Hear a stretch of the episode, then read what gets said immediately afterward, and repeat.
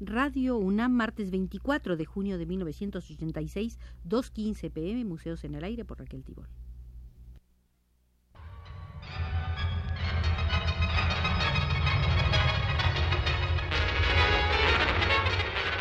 Radio UNAM presenta Museos en el Aire. Un programa a cargo de Raquel Tibol, quien queda con ustedes.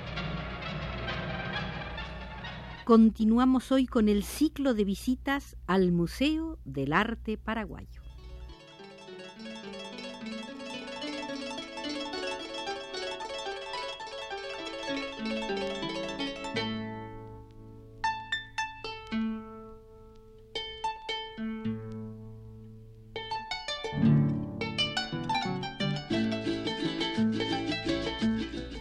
Entraremos primero a la sala del pintor Wolf van Durek, nacido en 1906 y fallecido hacia 1970.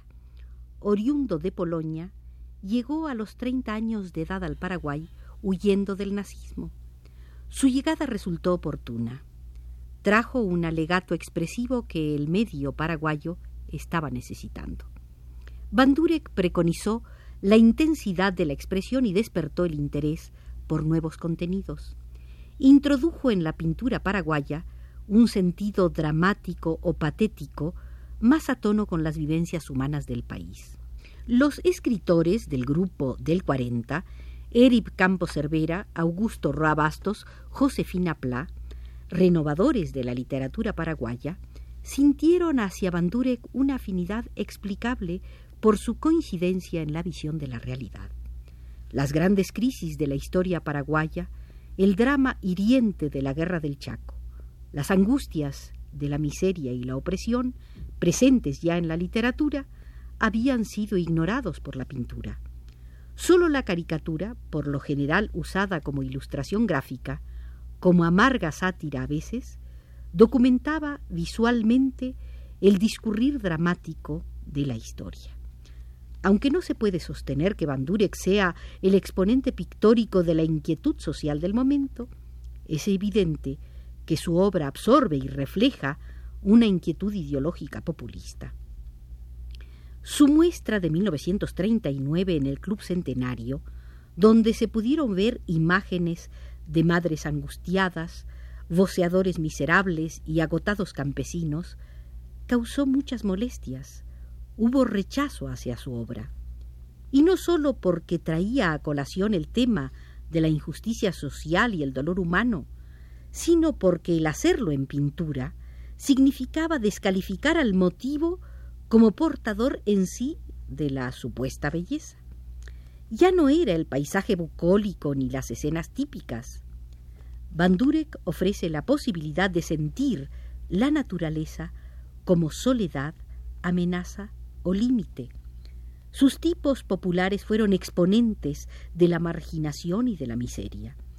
Desde el punto de vista visual, el aporte de Bandurek no consistió solo en descubrir una verdad olvidada, sino el plantear la posibilidad de expresar los muchos y variados significados de la realidad. El subjetivismo de Bandurek ejemplificó que un paisaje también puede ser percibido en sus aspectos sórdidos y sombríos, y que la figura de una madre no tiene el valor metafísico de amor inmutable, sino que puede referirse al dolor concreto de una mujer sufriente.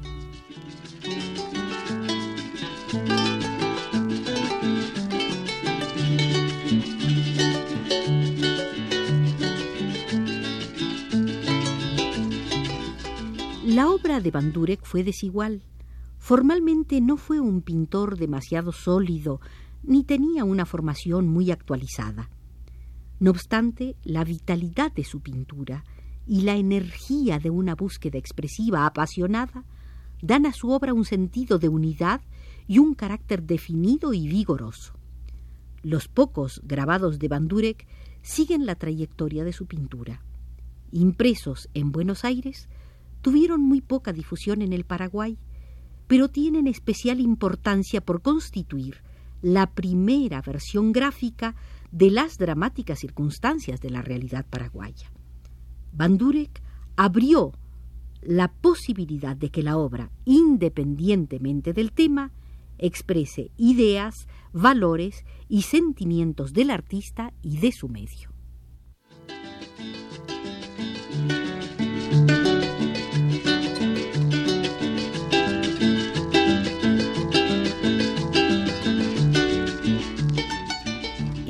Ahora a la sala de la pintora Ofelia Echahuevera, quien comenzó su formación en la capital paraguaya con Daponte, Delgado Rodas, Alborno y Adán Cunos.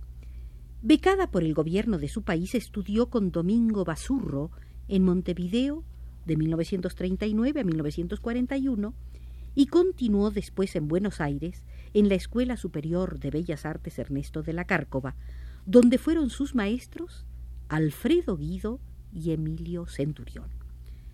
La mejor obra de Ofelia Echagüe se realiza en el periodo inmediato a su regreso y durante pocos años. En su exposición de 1946 en el Club Centenario ya estuvieron definidas las características fundamentales de su pintura. Buena factura técnica, figuras rotundas de presencia escultórica, organización meditada del espacio en planos y volúmenes, fuerte sentido de la expresión y preferencia por el desnudo femenino. Su pintura manifiesta sobre todo una voluntad ordenadora y un sentido de búsqueda de la construcción plástica. El desnudo fue para ella un problema pictórico de máxima jerarquía, en función de la organización y el equilibrio. Las preocupaciones formales no le hicieron descuidar la expresión de ciertos contenidos ligados a determinada problemática de tipo existencial. Su buena técnica retratística, que le permite el manejo de la intensa expresividad del rostro, y la ubicación de figuras solitarias en modestas habitaciones, vueltas casi sórdidas por la luz y la composición, dan un sentido general de cierta desolación, un sentido vago de angustia. Ofelia Echagüe fue también maestra de pintura. Entre sus alumnos destacan Olga Blinder, Pedro Dilacio y Aldo del Pino.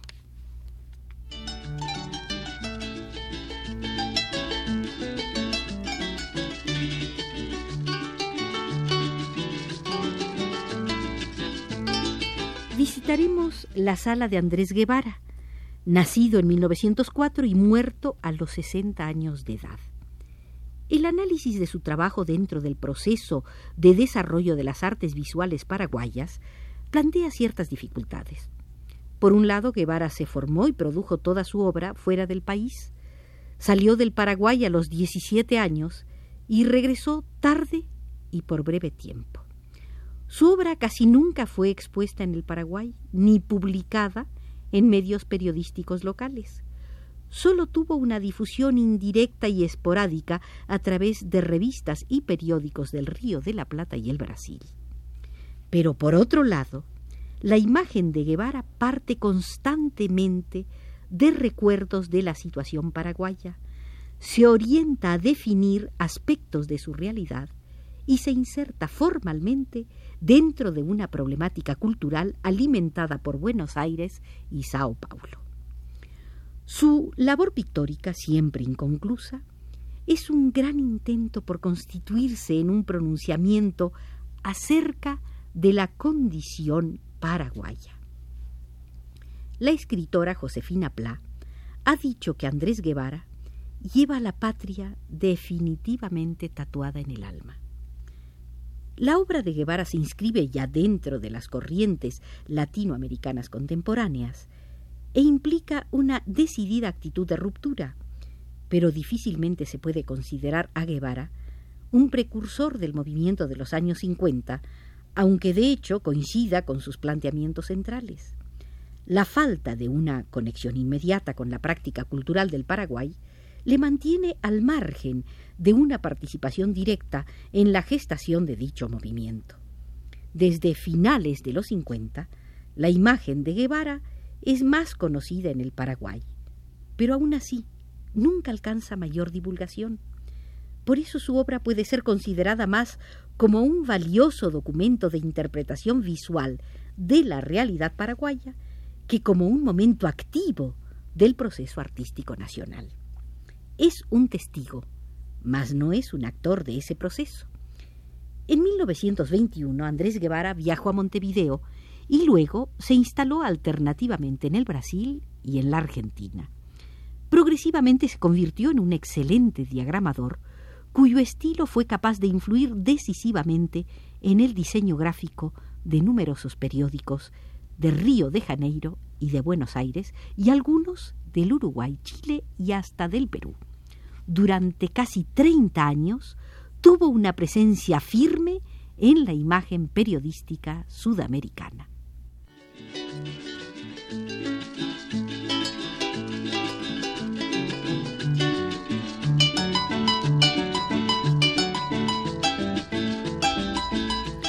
En la década de los 20, su estilizado dibujo satírico y mordaz había constituido un aporte fundamental para la caricatura brasileña.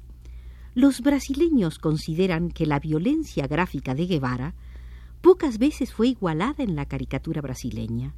Su dimensión trágica hacía recordar los desastres de la guerra de Goya.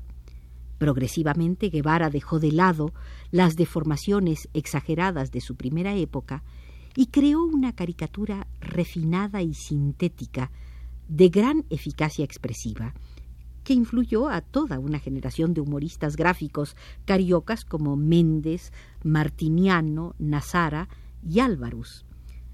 Paralelamente Guevara desplegó una intensa actividad como ilustrador de portadas, cuentos, almanaques.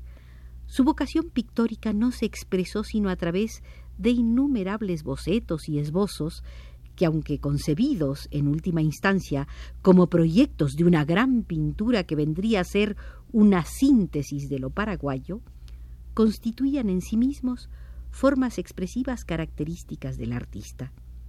Prácticamente no hay pinturas terminadas de Guevara. Sus muchas témperas y acuarelas tienen siempre el sentido de lo inconcluso, de lo previo a otra imagen que vendrá luego. La figuración de Guevara está fuertemente influenciada por el movimiento moderno brasileño, especialmente por Lázaro Segal, Di Cavalcanti y la fase cubista de Ismael Neri y Cándido Portinari, y por las corrientes renovadoras rioplatenses, sin que falte algún eco del muralismo mexicano. La capacidad de Guevara de comprender con rapidez los caracteres del medio produjo no sólo un buen retrato interpretativo del hombre paraguayo, sino también una descripción aguda de diversas circunstancias latinoamericanas, desde el temperamento bonaerense, recogido en la diagramación y las ilustraciones del periódico Clarín, hasta la atmósfera de los barrios cariocas, expresada en estampas que casi siempre escapan a la trivialidad de lo folclórico. Según Olga Blinder, el amor de Andrés Guevara por lo paraguayo fue culpable de que no llegara a concretarse su obra cumbre, aquella con la que soñaba, de la que hablaba cada vez que un compatriota le salía al paso. Mujeres de mi tierra sería el nombre de la serie. Cientos, miles fueron los bosquejos, estudios y apuntes que realizó para que llegara a ser una obra maestra. Muchos consideran que en cierto sentido cada uno de sus estudios previos lo era ya. En el periódico Clarín de Buenos Aires alguien escribió, Guevara es hombre de América, paraguayo de nacimiento, argentino de naturaleza, carioca por vocación, encerró en sus líneas el continente entero. Hizo más por la modernización gráfica del periodismo que todos los tratados de estética. Dio cuerpo y alma a muchos periódicos e inició una nueva técnica en la diagramación.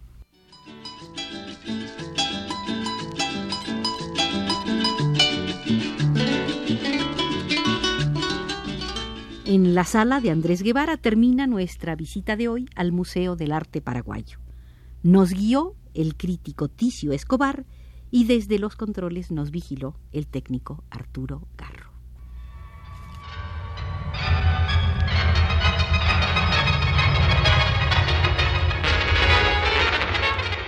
Radio UNAM presentó Museos en el Aire.